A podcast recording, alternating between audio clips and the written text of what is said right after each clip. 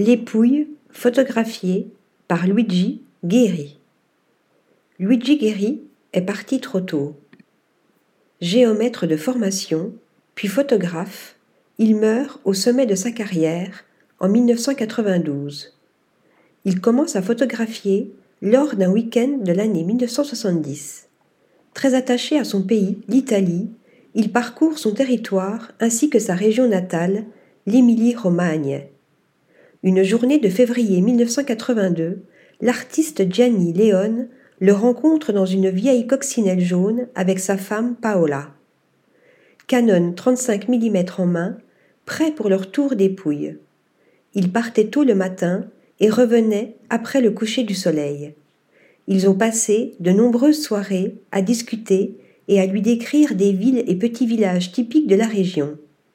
Gianni raconte J'avais souvent de ces nouvelles par téléphone fixe à l'époque, mais au cours de l'été de cette année-là, les photographies prises dans les Pouilles étaient prêtes à être exposées au Palazzo di Città et à la Fiera del Lavante.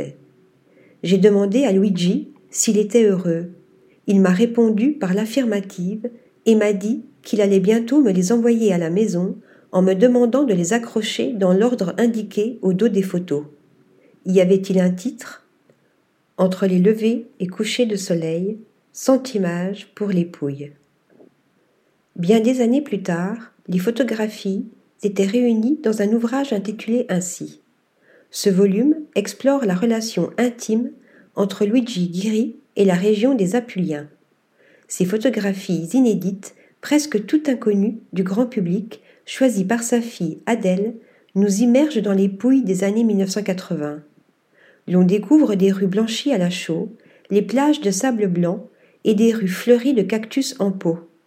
Tel un géomètre, Luigi Ghiri cartographie cette région fascinante, imprégnée de couleurs, de lumière et de cette aura positive que l'on ressent dès la tombée du crépuscule.